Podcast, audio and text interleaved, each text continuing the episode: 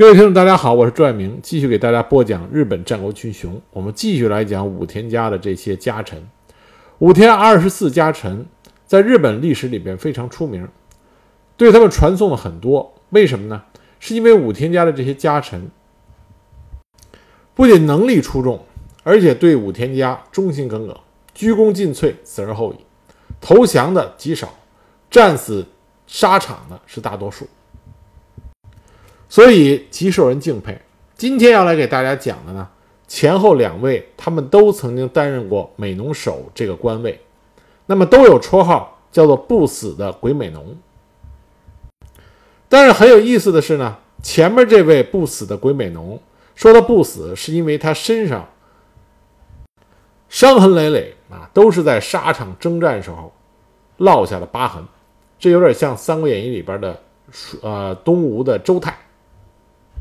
说他是不死的鬼美浓呢，意思是说他在战场上受伤多次，但一直不死。那最后这位呢是病死的。那接替这个称号的后边这位不死的鬼美浓呢，从十七岁上沙场到他最后战死，从来没受过一点伤，皮儿都没擦破一点，最后在沙场之上、战场之上英勇战死。所以这是一个很有意思的前后对比啊，前面这位屡次受伤，这最后不是战死的，是病死的；后面这位呢，从来没受过伤，结果最后是战死的。那今天呢，就给大家讲讲这前后两位不死的鬼美浓。前面这位的名字叫做元虎印。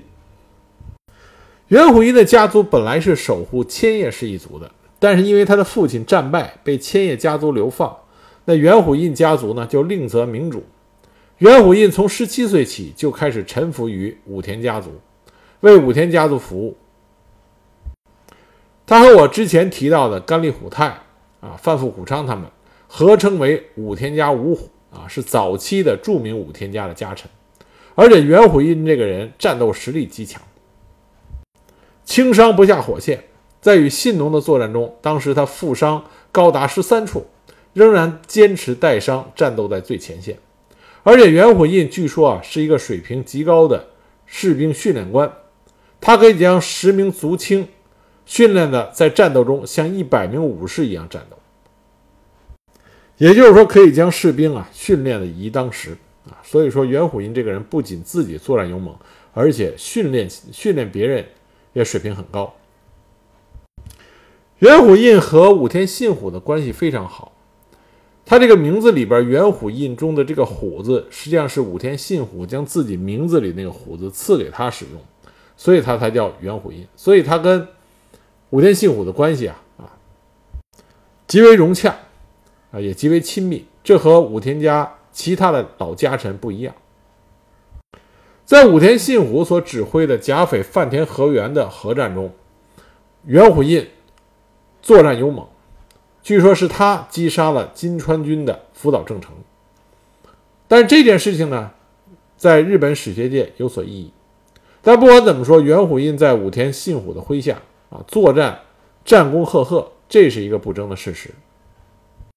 而且元虎印这个人非常重重情义，据说曾经发生过他在战场上扶着负伤的敌将返回敌阵的这种事情。而且他擅长攻城战，攻下的城池经过最低限度的修补就可以再次使用。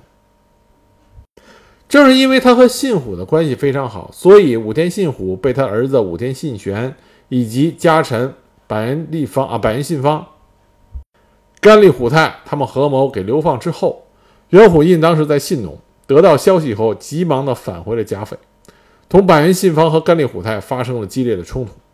啊，因为表达他的不满，但最终他也没有挽回武田信虎的命运。在武田信玄当上家主之后，元虎印是依然是忠心耿耿的服侍武田家。但是后来呢，在日莲宗信徒和净土宗信徒发生纷争的时候，武田信玄希望元虎印能够改为净土宗信徒的一名成员，但是元虎印不肯答应。那么元虎印因此呢，就离开了甲斐。到相模国北条家，长达四年之久。金子到哪里都会闪光。元虎印当时在北条家的表现十分出色，武田信玄呢对他念念不忘。后来善德寺三家结盟，那么武田信玄就给袁虎印又发出了召回令。北条家根本没有想到，已经在他这里待了四年的袁虎印，居然真的返回了武田家。从这点上，我们可以看出来，袁虎印的的确确对自己的主人是忠心耿耿。一五六一年，袁虎印进行他最后一战，也就是攻下了歌岩城。但这个时候，袁虎印一个年岁大了，第二个在战场上受过的这些旧伤，已经使他的身体状况每况愈下。在同年所进行的第四次川中岛合战的时候，袁虎印已经无力再次参加了。三年之后，袁虎印旧伤复发，不幸去世，享年是六十八岁。在他死了之后，不死的鬼美浓的这个称号就被另外一个武田家的大将马场啊马场信房给继承了。那么在说马场信房之前呢，我们说武田家还有一位。著名的家臣，他和袁虎印的名字名字啊非常的相近，叫袁昌印，俩人差一个字儿，一个是袁虎印，一个是袁昌印。很多人这两个人的名字经常搞混，甚至有人认为袁昌印和袁虎印是兄弟俩，其实这两个人没有任何的关系。那袁昌印呢，也是武田二十四将之一。这个人有一个本事，他极善于布阵。他在武田家的军阵之中啊，是担任的叫阵马奉行。什么叫阵马奉行呢？就是每次作战的时候，一到驻扎地，要选好地方，看清打地基，让军队能够获得有利战斗的地方。袁昌印经常出现在武田信玄的身边，他很少参加直接的战斗，但武田信玄认为他是摆阵的士，唯一可以托付的人。而且袁昌印有一个外号叫“鬼神之子”。从这点就可以看出来，袁昌印他在布阵上面造诣非常深，他极善于收集和观察战场情况、敌阵资料，而布出对应的行军之阵，还有战场的善后工作，这都是他擅长的。在分析敌情的时候，袁昌印往往能够一针见血地分析出优劣。武田家中只此一人。武田军阵前收集敌情的工作。全部是由袁昌印负责的。武田信玄在世的时候，所有的大战，袁昌印都参加了啊，川中岛合战、三方原合战都有。武田信玄死了以后，武田信啊，武田胜赖呢，十分的信任袁昌印，但是武田家的家世开始下滑，武田胜赖和其他家老的矛盾日益激化。那么在长小合战的时候啊，长小合战我们后边会专门花一集来讲。长小合战的时候呢，武田军这是决定武田军命运的分水岭。在武田军开始败退的时候，袁昌印排除了拦住马匹的这个栅栏，开路，然后率领着一百二十骑冲向织田德川联军，最终死在了织田信长的铁炮之下，死得十分壮烈。那么袁昌印的儿子后来呢？成为德川家康的家臣啊，在德川家康的手下工作。那么接着来说，不死的美信浓马场信房。马场信房有两个名字，有人管他叫马场信春啊，一般来说，很多人管他叫马场信房。这两个名字指的是同一个人。马场信房呢，是武田家后来的四名臣之一啊，前面有老臣，后边有新臣啊，就年轻一点的臣子，有武田四名臣。这四位呢，是马场信房。高坂昌信、内藤昌丰和山县昌景啊，这四位。那么在四名臣中呢，无论是年龄、功劳和才干，马场信房都是公认的第一。马场信房他的家族啊，一直是武田家的家臣，所以马场信房很早就在武田家担任旗本。据说马场信房的兵法启蒙老师是有武田鬼虎之称的小番虎胜。那马场信房在武田家开始担任旗本，后来一直追随着武田信玄。武田信玄成年之后的初次出阵，就是进攻海之口城，当时成功的讨取了敌将平贺元心，建立功勋。那么武田信玄的这第一场仗里边，跟在他身边的就是马场信房。由此可见啊，武田信玄和马场信房的关系是非常好的。因此，在武田信玄驱逐他父亲武田信虎的时候，马场信房是站在支持武田信玄的这一边。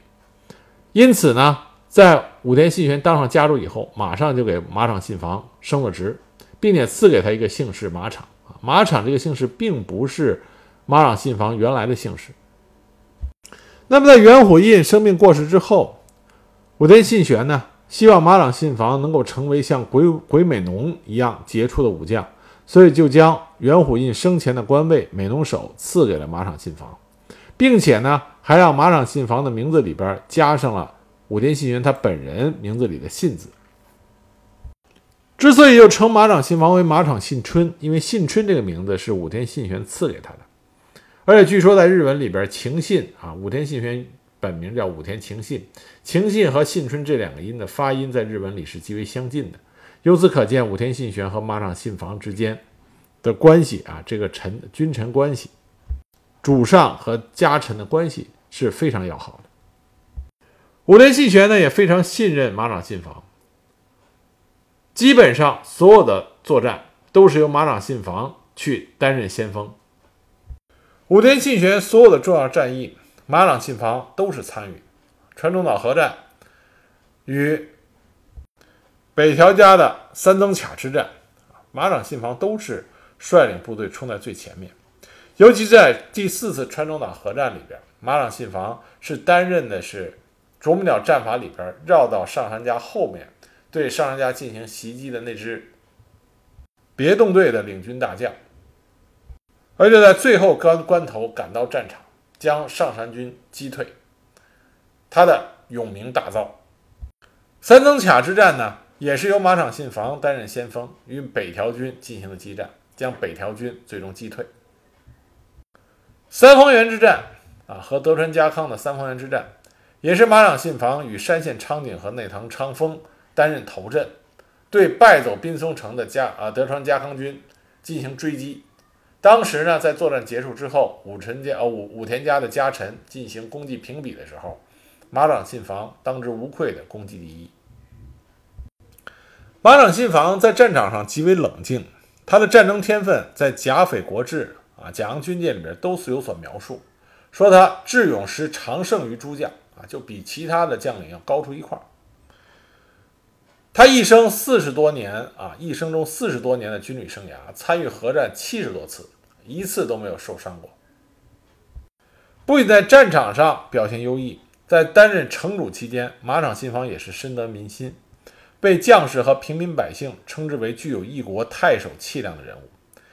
马场信房他的人品和人望，在《甲阳军舰》这本书里边是颇受称道的。另外还有一件事情，就是在一五六八年的时候，武田家侵入骏河国，成功的驱逐了金川金川家的势力。那么武田信玄当时下令要人将金川家居馆里把他们搜集的宝物拿出来。他的用意呢是把这些宝物运回到甲斐。但是当时马场信房听到来者的目的以后，就说出这样的话：“他说，就算是主公的命令，我也不能服从，责任我会负。”要是我们现在把金川家的财宝运出去，人家就会说我们是为了财宝来的来打这场仗。那马场信房就让士兵们将这堆抢救出来的宝物再度丢回到火里去。那么后来武田信玄听说了这件事情，也知道马场信房所说的那那番话，他当时的反应就是说：“美浓说的对，真不愧是比我大七岁的人，考虑的比我周全。”这说明一件事儿：马场信房这个人，他只要认为。是对的，他就会坚定不移的去做。